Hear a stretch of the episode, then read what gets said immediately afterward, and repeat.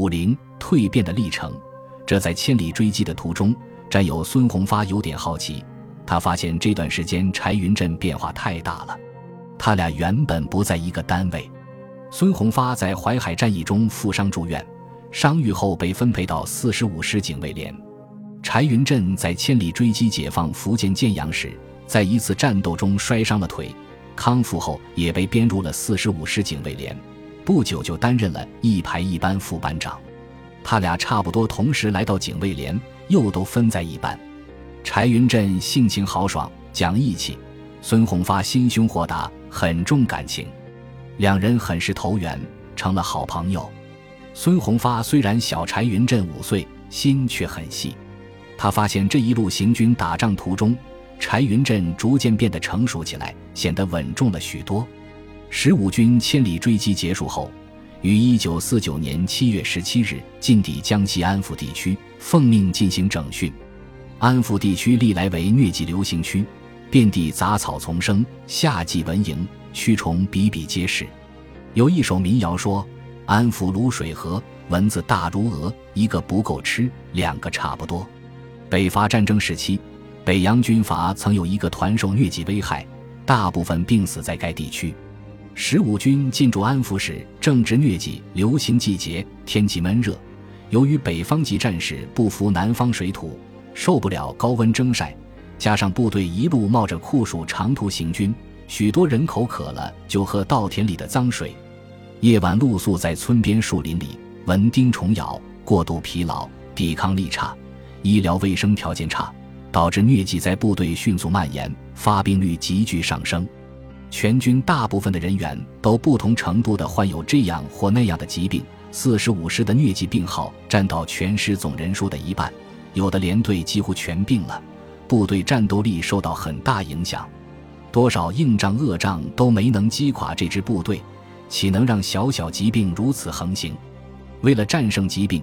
军党委及时发出开展人马健康运动的指示，把突击治疗病号、改善生活、消除疲劳作为中心工作，号召全体指战员紧急行动起来，开展群众性的人马健康运动，战胜疾病侵袭，尽快恢复战斗力。各师、团党委都分别召开党委会，拟方案、定措施、抓落实，一个群众性的人马健康运动在全军迅速掀起。柴云振又一次迎来了大展身手的机会。部队战士大多数都是北方籍，飞机大炮都不怕，就怕从小很少见到的长脚蚊子，这也是传播疟疾的罪魁祸首。很多战士因此闹得打摆子、拉肚子、浑身无力、面容憔悴，严重影响了战斗力。柴云振从小生活在南方，对于驱蚊防暑有一整套经验。白天行军。他教大家把包袱皮打湿顶在头上，降温防晒；夜晚宿营，他掰来柏树压点燃，用浓烟熏杀蚊虫。他还和卫生员一起采取土洋结合的办法，千方百计寻觅偏方和采集中草药，为战友们熬制汤药预防疾病。柴云振和战友们提供的这些举措很接地气，很快见了成效。当时十五军所在的整个第四兵团都面临着疾病危害，陈赓司令员十分着急，已经准备向中央报告。兵团卫生部长桂绍中把十五军开展人马健康运动的情况向他做了汇报，陈司令员很高兴，指示机关在全兵团推广了十五军的做法。柴云振在这次人马健康运动中做出了贡献，班长王向农经常在班务会上表扬他。连长也好几次在晚点名时称赞他，柴云振又一次成了连队的小名人。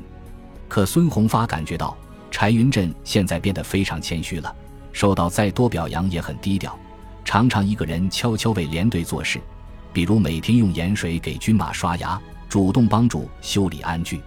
他们刚认识时可不是这样。柴云振毕竟血气方刚，也有年轻人好面子爱虚荣的时候。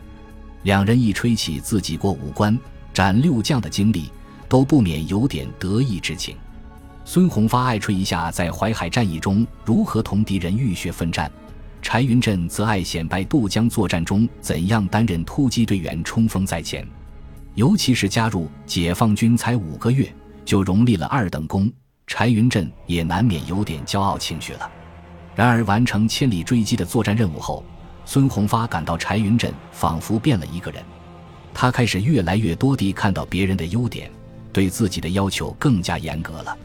一九四九年十月一日，在翻山越岭进军广东的途中，柴云振和战友们从收音机里听到了开国大典的盛况，部队顿时沸腾了，军心大振，大家决心尽快解放广东，向伟大祖国献礼。参加解放军不到一年时间。柴云振亲身经历了革命形势一日千里的迅猛变化，每天都潜移默化地受到这支军队的教育和感召，思想觉悟在一天天提高。他一直铭记着崔建功师长的教诲：人生要过三大关，生死关、艰苦关、胜利关。我们的干部战士在战斗中不怕牺牲，不怕困难，不愧为英雄好汉。生死关、艰苦关都闯过来了。最难过的是胜利关，胜利了不骄傲，保持最大清醒，争取更大光荣，这样才能闯过一辈子最难过的关。这是一次精神的淬炼，也是一场灵魂的洗礼。在这个过程中，和他最亲近的班长王向农，成为了他成长的领路人。本集播放完毕，感谢您的收听，喜欢请订阅加关注，主页有更多精彩内容。